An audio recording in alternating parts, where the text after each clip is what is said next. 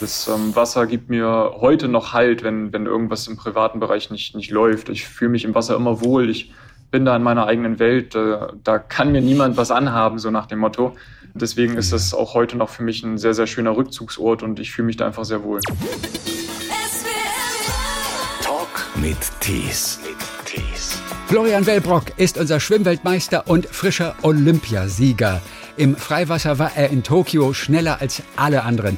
Über die 10 Kilometer ist er auf einem anderen Planeten geschwommen. Das war ein irrer Moment und vorläufiger Höhepunkt einer Karriere, in der es einige Hindernisse zu überwinden gab. So, hallo an den Bremer, der in Magdeburg mittlerweile zu Hause ist. Wo erwischen wir dich? Daheim? Erstmal hallo. Ja, ähm, nee, ich bin schon in Magdeburg. Ich bin Samstag ganz spät zurückgekommen und ähm, habe auch schon die erste Trainingseinheit wieder hinter mir.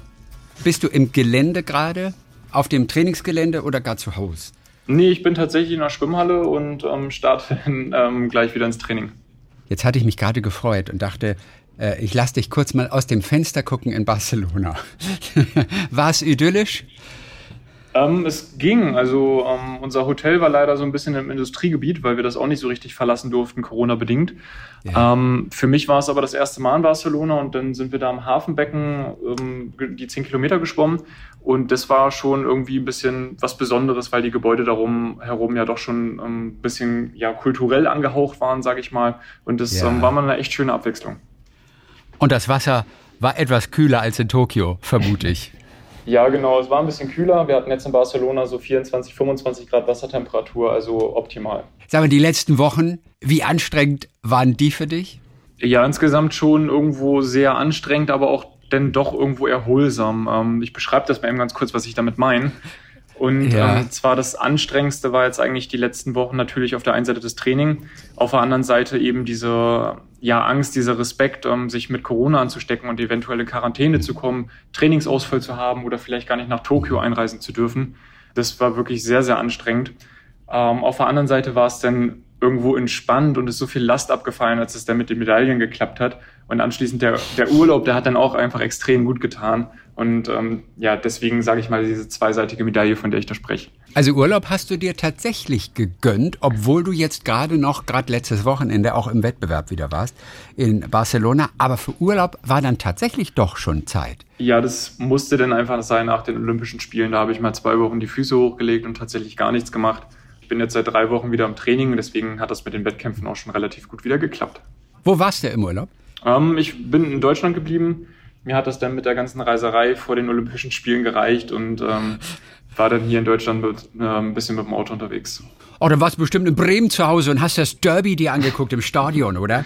In Bremen war ich, das Derby habe ich aber verpasst.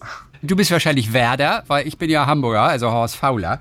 Und äh, schön, dass wir uns mal wieder sehen in, in dieser Saison. Ja, muss, muss ich gestehen, dass ich ähm, gar kein Werder-Fan bin. Ich verfolge Fußball Ach, zwar so ein bisschen, aber ähm, als Fan würde ich mich jetzt nicht irgendwo zuzählen. Wir wollen kurz nochmal über dieses sensationelle Rennen Ihr nennt es auch beim Schwimmen durchaus auch mal Rennen, ne? Wir, Oder ist Rennen immer mit Laufen mit den Füßen? Nein, nein, wir sagen dazu stets und ständig Rennen. Wir wollen ganz kurz mit dir nochmal in dieses ja legendäre Rennen mit 25 Sekunden Vorsprung am Ende einfach äh, uns rüber switchen. Wenn du im Wasser bist oder jetzt auch in Barcelona bei den 10 Kilometer Freiwasser, was geht dir alles durch den Kopf in der Zeit, in der du schwimmst? Was, was kommt da alles? Also am Anfang, wenn ich ins Wasser reinspringe, dann versuche ich hm, erstmal so meinen Rhythmus zu finden und mich auf meine Technik zu konzentrieren. Und nachher schaltet der Kopf und der Körper dann da so ein bisschen auf Autopilot. Und äh, ja, den Mittelteil, da kann ich gar nicht beschreiben, an was ich da denke. Da bin ich irgendwie so im, im Einklang mit mir selbst und mit dem Wasser. Und mhm. zum Schluss, wenn es dann nachher richtig wehtut, dann ähm, ja, hat man so die Medaillen vor den Augen und freut sich auf die Siegerehrung und probiert da einfach diese Schmerzen in den Hintergrund zu schieben und äh, das Beste noch draus zu machen. Also es hieß ja auch, das, was du geleistet hast da, das war ein mentales Meisterwerk. Und du hast, glaube ich, auch irgendwo mal gesagt, du bist dein eigener Mentaltrainer. Wie sieht denn die Mentalarbeit aus? Also auch vor dem Rennen dann? Ja, ich mache da relativ viel über Visualisierung. Heißt, ich gucke mir vorher entweder meine eigenen Wettkämpfe oder auch ähm, Wettkämpfe von anderen Sportlern nochmal auf Video an ähm, das ist gerade ganz besonders wichtig eben für die körperliche Wahrnehmung, dass nachher im Wettkampf die Technik stimmt. Und ähm, ich glaube jetzt eine mentale Meisterleistung war es eben, weil ich in Tokio wirklich diese zehn Kilometer ganz alleine dauerhaft vorweggeschwommen bin, was für so ein Freiwasserrennen eigentlich eher untypisch ist. Da bin ich jetzt, glaube ich, auch der Erste tatsächlich, der das in dem Umfang eben gemacht hat. Start-Zielsieg bei den zehn Kilometern, das hat es vorher auf der Ebene noch nicht gegeben. Und ähm, ja, da muss man das wirklich einfach zu 110 Prozent wollen. Man muss an diesem Tag bereit sein, alles zu geben, alles zu riskieren. Und ähm, an dem Tag wurde ich dann Gott sei Dank mit einer Goldmedaille belohnt. Gibt es denn einen mentalen Ablauf trotzdem, auch während des Rennens? Du hast also gesagt, klar, du bist dann irgendwann im Einklang mit dir selbst und dann ist es wahrscheinlich wie so eine Maschine, die einfach versucht zu funktionieren. Oder was kannst du ganz bewusst mental auch machen, während du im Wasser bist? Ja, das ähm, kann ich gar nicht so genau beschreiben. Also dadurch, dass ich da nachher im, im Autopilot sozusagen schwimme, mhm, ähm, ja blendet der Körper und der Kopf so sowas wie Schmerzen oder äußere Faktoren irgendwann noch aus. Also ähm, das war zum Beispiel auch ein Grund, dass ich in Tokio mit dieser hohen Wassertemperatur überhaupt gar kein Problem hatte, weil mich das auf gut Deutsch während des Rennens überhaupt gar nicht interessiert hat. Also da habe ich gar nicht dran gedacht, das habe ich überhaupt gar nicht wahrgenommen. Und dennoch waren diese 25 Sekunden tatsächlich überraschend, oder? Und alle haben sich gefragt, Oh Gott, warum warst du nicht einfach 10 Sekunden schneller, aber gleich 25 Sekunden? Ist die Antwort einfach gewesen für dich, weil du einfach mental anders rangegangen bist? Ist es so einfach? Naja, ich wusste eigentlich auf der letzten Runde, dass ich noch den Ungarn an meinen Füßen habe und ähm, ich wollte in diesem letzten Rennen, was ich bei Olympia hatte, einfach nicht mehr nichts anbrennen lassen und ähm, habe deswegen wirklich alles auf eine Karte gesetzt und frühzeitig das Tempo angezogen. Habe dann nachher auch nicht nach hinten geguckt. Also als ich schon Vorsprung hatte, habe ich mich damit eben nicht zufrieden gegeben, sondern ähm, habe einfach weitergearbeitet und ähm, habe dann diesen Vorsprung einfach noch weiter ausgebaut zum Schluss. In dieser warmen Brühe bekommt ihr ja auch glücklicherweise, also so war es jetzt in Tokio auf jeden Fall, an einer solchen Angel bekommt ihr Getränke gereicht. Dann will man auch trinken zwischendurch. Wie leicht ist es, da nicht die ganze Salzwasserbrühe auch noch gleichzeitig mitzuschlocken, was ja fatale Folgen hätte, ne? Ja, genau. Ähm, die Flüssigkeitszufuhr ist da natürlich sehr, sehr wichtig. Ähm, hat man beim Marathon auch. Das ist eben ein bisschen leichter als bei uns Schwimmern. Man muss das schon so ein bisschen üben, sich da eben eine Flasche zu greifen, auf den Rücken zu drehen, dann eben nur das Getränk zu sich zu nehmen, nicht noch das dreckige Salzwasser. Also da gehört schon ein bisschen Übung und Feingefühl zu. Was passiert, wenn du Salzwasser schluckst? Was passiert mit dem Körper? Naja, erstmal ähm, wäre das dann natürlich irgendwo zu viel Salz ähm, im Körper, was auch wiederum Flüssigkeit entzieht. Und ähm, es kann dazu kommen, dass man sich eventuell übergeben muss, weil der Körper das Salz auch wieder loswerden will. Und es kann eben sein, wenn das Wasser jetzt irgendwie großartig verschmutzt ist, dass man dann eventuell noch eine Magen-Darm-Infektion davon trägt. Ist aber bei dir noch nicht passiert? Nein, ich bin da immer recht vorsichtig und verschluck mich eigentlich so gut wie nie. Ähm, deswegen bin ich da bis jetzt immer heil von gekommen. Du wurdest ja auch sehr dafür gelobt, dass du dich nicht hast zurückwerfen lassen vom Wettkampf im Becken, wo es erstmal so aussah, als würdest du ganz vorne mitmarschieren, aber am Ende musstest du feststellen, ah, ich war es leider dann doch zu schnell zu frühzeitig schnell angegangen, sodass du dann doch noch überholt wurdest. Das hat dich aber tatsächlich nicht aus der Bahn geworfen. Da hieß es überall, oh, das hat er gut gemacht irgendwie. Da hat er sich überhaupt nicht kleinkriegen lassen und, und dann hat er im Freiwasser alles abgerufen. Wie oder was ging wirklich aber in dir, innen drin vor, als du, ach, als du die Taktik natürlich, als die nicht hundertprozentig aufgegangen ist und die natürlich jetzt vielleicht eine Goldmedaille gekostet hat auch. Also, was hast du in diesen Stunden, ein, zwei Tagen danach wirklich gedacht? Naja, das Problem war bei mir eigentlich, dass ich auf jeden Fall eine goldene Medaille haben wollte und ähm, dann eben die zwei Chancen im Becken nicht wahrnehmen konnte, mehr oder weniger. Ähm, da hat es dann einfach nicht für die Goldmedaille gereicht. Und ich war dann einfach so verbissen und wollte es wirklich zu, zu 110 Prozent im Freiwasser schaffen. Und ähm, da, da durfte dann einfach nichts, nichts schief gehen. Und ich habe mir vorher gesagt, okay, gut, ich habe jetzt wahnsinnig viel trainiert und ähm, bin mehrere hundert Kilometer Wochen äh, im Training geschwommen, in den Trainingslagern.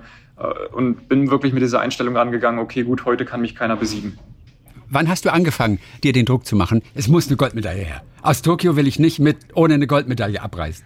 Naja, ich würde da tatsächlich gar nicht von, von Druck sprechen, sondern mehr von so einem Wunsch, von so einem ja, inneren, innerem Hunger sozusagen, den ich hatte. Und der kam jetzt einfach über die letzten Jahre, als ich mich in der Weltspitze etabliert habe. Da war das sozusagen der Maßstab, den ich mir selber gesetzt habe, das Ziel, was ich einfach erfüllt haben wollte.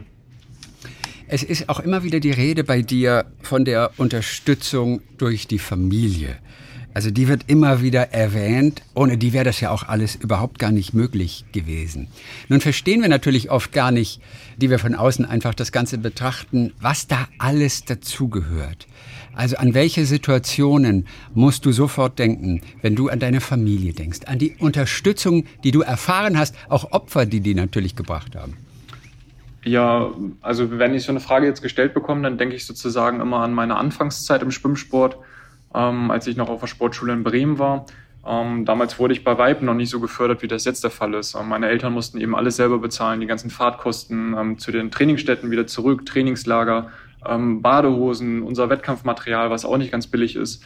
Und ähm, dass sie das eben alles so mitgemacht haben, obwohl damals noch gar nicht absehbar war, dass ich heute mal Olympiasieger bin. dafür bin ich sehr, sehr dankbar, dass sie das sozusagen so bedingungslos einfach mitgemacht haben. Was ist deine früheste Erinnerung daran, dass du unbedingt schwimmen wolltest? Wie weit geht es zurück? Ja, das kann ich gar nicht so genau sagen. Also ich ähm, bin irgendwie im Wasser groß geworden und habe mich da schon immer wohl gefühlt. Und ähm, ein prägendes Erlebnis waren vielleicht die Olympischen Spiele 2008, als Michael Phelps im, im Schwimmbecken alles abgeräumt hat.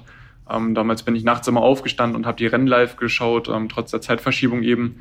Und damals dachte ich mir so als, als kleines Kind eben, okay, gut, das, das wäre schon cool irgendwie, was die da machen, das irgendwann auch mal selber zu machen.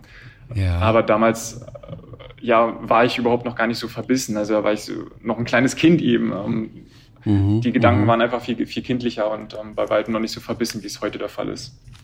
Also du hast das auch wirklich durchgezogen, hast auch dich von Rückschlägen nicht aus der Bahn bringen lassen. Und ich glaube, der größte Rückschlag war natürlich der tödliche Unfall deiner Schwester, die war fünf Jahre älter, die war auch Schwimmerin, genauso begeisterte Schwimmerin wie du.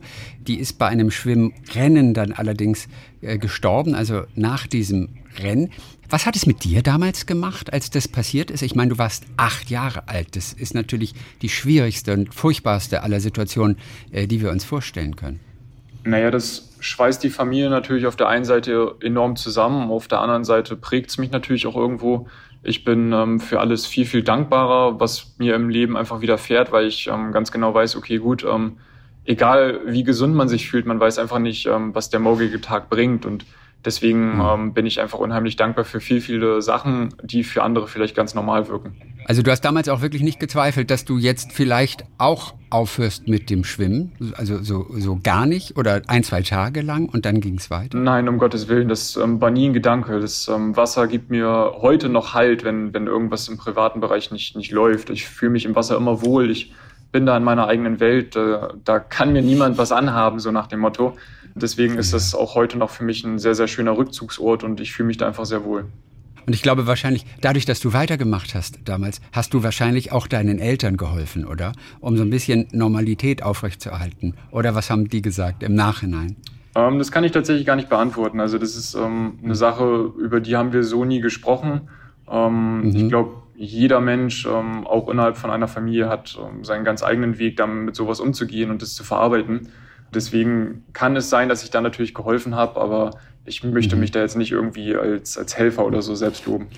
Also du hast das Ziel gehabt, ganz früh war Wasser dein Element, du wolltest ein erfolgreicher Schwimmer werden, du bist dann, ich glaube, da warst du 17, ausgezogen von zu Hause, bist von Bremen äh, nach Magdeburg gegangen, um, um die Schwimmträume dann Wirklichkeit werden zu lassen.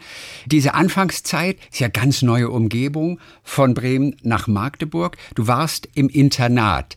Wie schwer war diese Zeit? Das ist ja auch mit 17 plötzlich ganz neue Umgebung. Ja, das war tatsächlich für mich eine Riesenumstellung. Also ich bin eben mhm. ähm, zu Hause bei meinen Eltern bis 17 gewesen und die waren mit der Erziehung schon irgendwo konsequent, aber trotzdem hatte ich sehr, sehr viele Freizeit, äh, Freiheiten, die ich dann im mhm. Internat auf einmal nicht mehr hatte. Also da wurden Dinge eingeschränkt, die für mich einfach selbstverständlich waren. Ähm, es kam abends auf einmal jemand in mein Zimmer rein und hat gesagt, ähm, ich muss jetzt schlafen, das Licht muss aus. Das kannte ich von zu Hause mit 17 einfach nicht mehr. Und ähm, das waren eben sehr, sehr komische Sachen. Ähm, ich bin auch frühzeitig aus dem Internat wieder ausgezogen, direkt in eine ähm, WG mit 18, ähm, weil mir das im Internat einfach nicht so gut gefallen hat. Damit bin ich einfach nicht so gut klargekommen.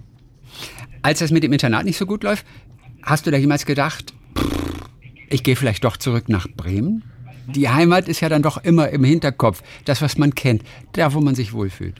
Ja, das kam tatsächlich hin und wieder mal auf. Ähm, ich war da aber direkt im Zwiespalt, weil ich ganz genau wusste, okay, gut, ähm, mir fehlen jetzt irgendwo so diese Lebensumstände, dass ich mein eigenes Zimmer habe, dass ich meine Eltern wieder da habe, ähm, dass ich eine Mutter habe, die für mich kocht, die für mich wäscht. das habe ich irgendwo ein bisschen vermisst, aber ich wusste einfach damals schon, dass die Trainingsbedingungen, die ich hier vorfinde, deutlich besser sind und nur die können mir eben das geben, was ich im Endeffekt will. Und das hätte ich in Bremen einfach alles nicht bekommen. Und deswegen bin ich dann im Endeffekt hier geblieben und habe das trotzdem durchgezogen, zum Glück. Wann kam eigentlich das Tattoo? War das in der Zeit oder war das viel später? Das Tattoo kam dann ähm, im Sommer 2017 dazu.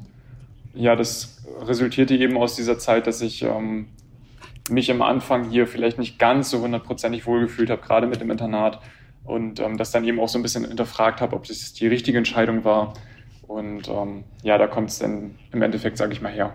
Über der rechten Brust hast du ja den, den Flügel. Ist es ein Engelsflügel oder ist es einfach nur ein Flügel? Ich bin gar nicht ganz sicher. Ja, das ist tatsächlich nur ein Flügel. Also ähm, ich bin ein bisschen anfällig für Tattoos, wobei es sich bei mir, glaube ich, noch in Grenzen hält. Ähm, ja. Bin dann aber bei dem Flügeltattoo tatsächlich zum Tätowierer rein, habe hab ihm ein Bild auf meinem Handy gezeigt und meinte, so möchte ich es ungefähr haben. Und Aha. er wollte dann noch so ein bisschen seine künstlerische Note mit reinbringen. Und er hat dann tatsächlich auch ohne Vorlage angefangen äh, zu tätowieren. Und ich bin dann ganz froh, dass es zum Glück nachher so geworden ist, dass es mir heute noch gefällt. Weil ich kann mir das auch vorstellen, dass man den Flügel zum Beispiel auf beiden Seiten hat. Aber das war kein Thema, oder? Nee, ich wollte das tatsächlich so ein bisschen asymmetrisch haben. Ähm, also auf der linken Seite hatte ich auch schon den Spruch und dann, wie gesagt, wollte ich es sowieso asymmetrisch haben, deswegen war das für mich überhaupt gar kein ja. Thema. Und ich habe im Nachhinein gedacht, auf dem Rücken hast du ja nichts, ne? Ähm, nee, auf dem Rücken habe ich nichts. Ähm, Wäre tatsächlich für mich auch keine Stelle, wo ich mich tätowieren lassen würde, ähm, weil ich meine weil? Tattoos irgendwie schon ganz gerne selber sehen möchte. Und ja. das wird beim Rücken natürlich ein bisschen schwierig. Du denkst da natürlich nicht an uns, oder? Wenn wir dich im Freiwasser schwimmen oder auch im Becken sehen, dann würden wir nämlich ständig hinten auf dem Rücken diese Flügel und dann könnten es vielleicht auch zwei Flügel sein. Das fände ich wäre eigentlich ein tolles Bild. Ja, da muss ich in, in Zukunft nochmal drüber nachdenken, aber ich glaube, der Rücken bleibt untätowiert. Und dann hast du deinen Spruch natürlich, genieße dein Leben ständig, du bist länger tot als lebendig. Das steht da links neben der Schulter. Eine Zeile aus einem Song von Sido, aus Fühl dich frei. Woran erinnert dich dieser Satz? Ja, das bedeutet für mich einfach, dass man sein Leben selbst in den Griff nehmen soll und um, ähm, einfach selbst führen soll. Um, ähm, ist halt oftmals darauf bezogen, dass ich auch in meinem Freundeskreis das oft gesehen habe, dass die Leute eigentlich jeden Tag aufstehen und um, ähm, keine Lust auf irgendwas haben und das einfach machen müssen im Endeffekt, weil sie sozusagen in einem Hamsterrad gefangen sind. Ich habe es jetzt zum Beispiel auch geschafft, mit meinem Hobby das eben zum Beruf zu machen und bin in einer glücklichen Position, wirklich jeden Tag aufzustehen und zu sagen, okay, gut, ähm, ich mache heute das, woran ich Spaß habe. Und dafür bin ich eben unheimlich dankbar, dass ich das jetzt geschafft habe. Was sagt Sido zu dem Tattoo? Was hat er gesagt? Ähm, den habe ich tatsächlich noch nie, noch nie gesprochen. Ähm, ich bin ihm einmal über den Weg gelaufen in Berlin. Damals war ich aber noch 14. Ähm, ja. Ist also auch schon ein paar Jährchen her. Aber ich glaube, dass Sido nichts von meinem Tattoo weiß. Ähm, das würde mich zumindest sehr, sehr wundern, wenn er davon wüsste. Also ich glaube, mittlerweile müsste er definitiv davon wissen. Und lieber Sido, es wird einfach mal Zeit, dass du dich bei Florian meldest. Mit einer persönlichen Zeile, der du ja wirklich diesen Satz in die Welt rausgetragen hast. Ne? Auch gerade, weil es ein so unglaublicher Sieg war, der ja alle in der ganzen Welt beeindruckt hat, also die die Olympischen Spiele dann verfolgt haben. Also insofern, sag mal Bescheid, wenn Sido sich meldet. Ne? Sag mal Bescheid. Ich gebe Bescheid, wenn soweit ist. Also du bist einer, der sich von Rückschlägen nicht hat einschüchtern lassen. Was war denn der, der größte Rückschlag für dich bisher, den du auch wirklich erst mal verdauen musstest? Also natürlich abgesehen vom Tod deiner Schwester, das ist ja ganz klar. Aber ansonsten, was, was war denn mal so ein Rückschlag, bei dem du auch wirklich gefragt warst dann mental? Also der größte Rückschlag war definitiv ähm, bei den Olympischen Spielen 2016 Damals bin ich mit einer Zeit, glaube ich, ähm, angereist, die ähm, in der Weltrangliste auf Platz 9 war. Also war ich eben Neunter in der Weltrangliste, so rum vielleicht einfacher gesagt. Und ähm, bei den Olympischen Spielen dann unheimlich aufgeregt gewesen, ähm, habe den Start total versemmelt und bin dann eben weit über meine Erwartung geblieben. Und einfach so eine extrem schlechte Leistung beim Top-Event abzuliefern, das hat wirklich ein bisschen an mir genagt. Und ähm, mhm. damit hatte ich wirklich sehr, sehr zu tun. Und inwiefern hast du tatsächlich gemerkt, dass du diesen Triumph jetzt 2021 in Tokio, dass du den vielleicht nicht geschafft hättest, hättest du nicht diese in Anführungszeichen Pleite in Rio erlebt. Ist es einfach nur so ein Spruch? Ich muss jetzt gerade denken an unsere Ringerin, Aline Rotter-Focken. Die hat Ähnliches erlebt. In Rio war sie Mitfavoritin, hatte auch Hoffnung auf Medaille, vielleicht auch sogar Gold und hat es dann wirklich verkackt. Äh, wollte sogar aufhören danach und sagt im Nachhinein aber, ohne dieses Negativerlebnis in Rio hätte ich das nicht geschafft in Tokio. Wie siehst du das? Ja, ich glaube das tatsächlich auch. Also wenn man eine mental starke Person ist und im Sport eben diesen, diesen Hunger auf Erfolg mitbringt und ähm, dann vielleicht Olympische Spiele mitmacht, einfach schon mal dieses Olympic Village kennenlernen, diese ganzen Abläufe, die sind bei Olympia eben ein bisschen anders als bei einer normalen Europameisterschaft oder Weltmeisterschaft. Und wenn man das dann irgendwie alles ja unter einen Hut bekommt und an dieser Niederlage eben wächst, dann kann man bei den nächsten Olympischen Spielen definitiv ähm, stärker wieder zurückkommen. Mhm. Also das merkt man dann auch tatsächlich, dass da was passiert ist, dass der Kopf da irgendetwas gelernt hat, sich an etwas gewöhnt hat, was einem dann auch hilft. Ja. Und du spürst es richtig, ne? Definitiv. Also man, man kennt die Abläufe einfach, auch wenn es auf einem ganz anderen Fleck Erde ist, also von, von Rio bis nach Tokio ist ja doch schon ein recht weiter Weg, kommt einem das so ein bisschen bekannt vor, sage ich mal, weil es im Endeffekt mhm. einfach wieder ein olympisches Dorf ist.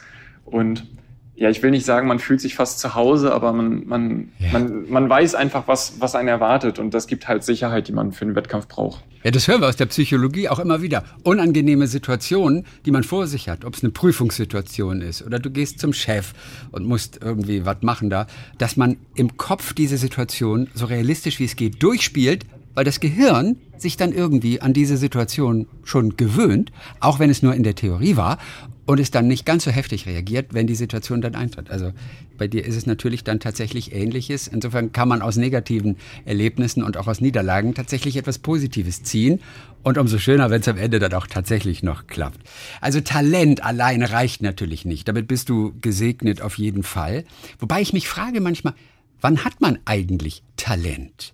Woran erkennt man Talent? Nur an Zahlen, dass man irgendwie mithalten kann, dass man der Schnellste ist? Wie definierst du Talent? Ich kann es jetzt natürlich nur im Schwimmen irgendwie definieren, aber bei einem Schwimmer sieht man das relativ schnell, ob derjenige talentiert ist oder nicht. Man sieht es einfach, wie der Sportler sich im Wasser bewegt, ähm, wie der vorne das Wasser zugreift. Das ist jetzt ein bisschen schwierig, das für, für einen Nichtschwimmer bildlich da, so zu, zu veranschaulichen. Aber im, im Wasser sieht man es wirklich einfach extrem schnell, ob der Sportler ja einfach das, dieses gewisse Etwas fürs Wasser mitbringt oder halt nicht. Wenn du dich vergleichst jetzt mit vor, sage ich mal, fünf Jahren, was sieht anders aus bei dir? Was machst du anders? Ja, ich habe insgesamt nochmal an meiner Technik gearbeitet, ähm, habe vielleicht auch noch ein bisschen an Kraft zugelegt und diese mentale Komponente natürlich. Und ähm, ja, diese drei, drei Faktoren, die haben mich jetzt in den letzten Jahren einfach unheimlich stark gemacht. Und das ist jetzt mhm. das, wo, wovon ich momentan so ein bisschen zehre und lebe, sage ich mal, im Wasser eben.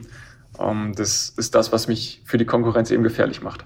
Wie schwer ist es, Technik zu ändern oder in der Technik noch etwas Neues oder etwas anders zu machen. Das klingt natürlich so leicht dahinter, dahergesagt, ja. Naja, ich habe in der Technik mich noch mal so ein bisschen verbessert. Aber was genau ist dieses Verbessern in der Technik? Ja, das ist ein Prozess, der wirklich extrem lange dauert und auch extrem hart ist. Ähm, ich schwimme jede Woche irgendwas zwischen 70 und 85 Kilometern. Im Trainingslager sind es vielleicht teilweise sogar 110 Kilometer.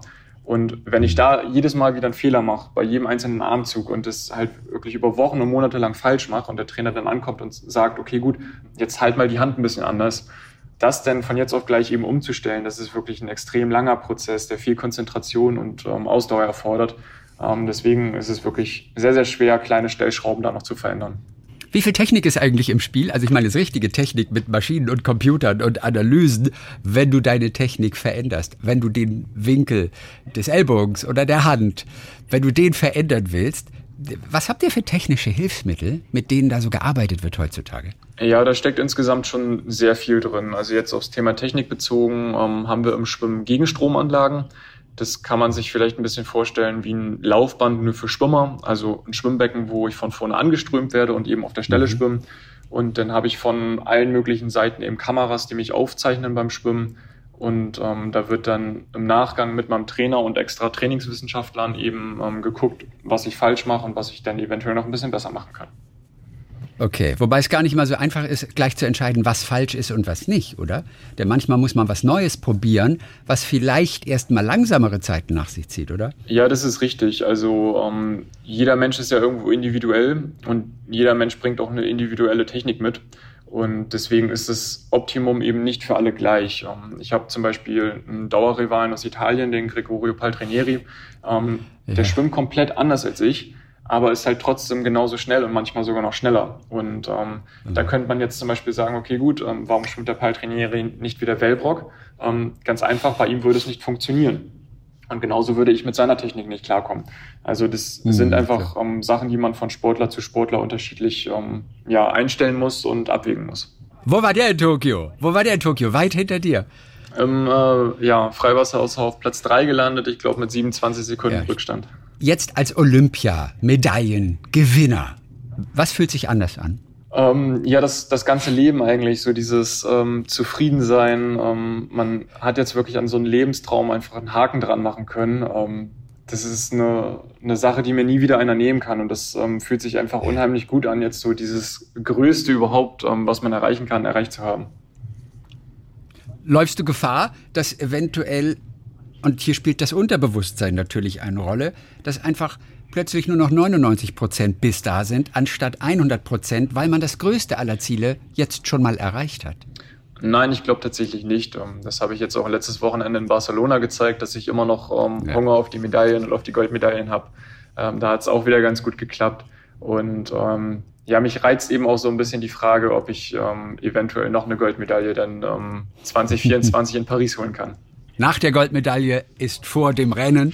Wo hängt deine Goldmedaille? Also ich glaube, die Bronze, die hast du beim Vater in Bremen gelassen, bestimmt, oder? Das hattest du ihm, glaube ich, versprochen. Das hatte ich ihm versprochen, das hat er dann allerdings abgelehnt. Er sagt, er hat da keine Aktien und keine Arbeit drin, deswegen musste ich die wieder mit nach Hause nehmen.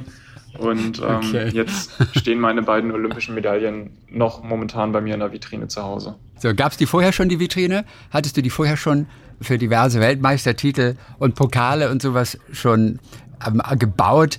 Oder hast du dir extra etwas einrichten lassen für die olympischen Goldmedaillen? Nee, die Vitrine, die stand tatsächlich vorher schon da. Deswegen ähm, okay. war es ein leichtes, die Medaillen jetzt unterzubekommen.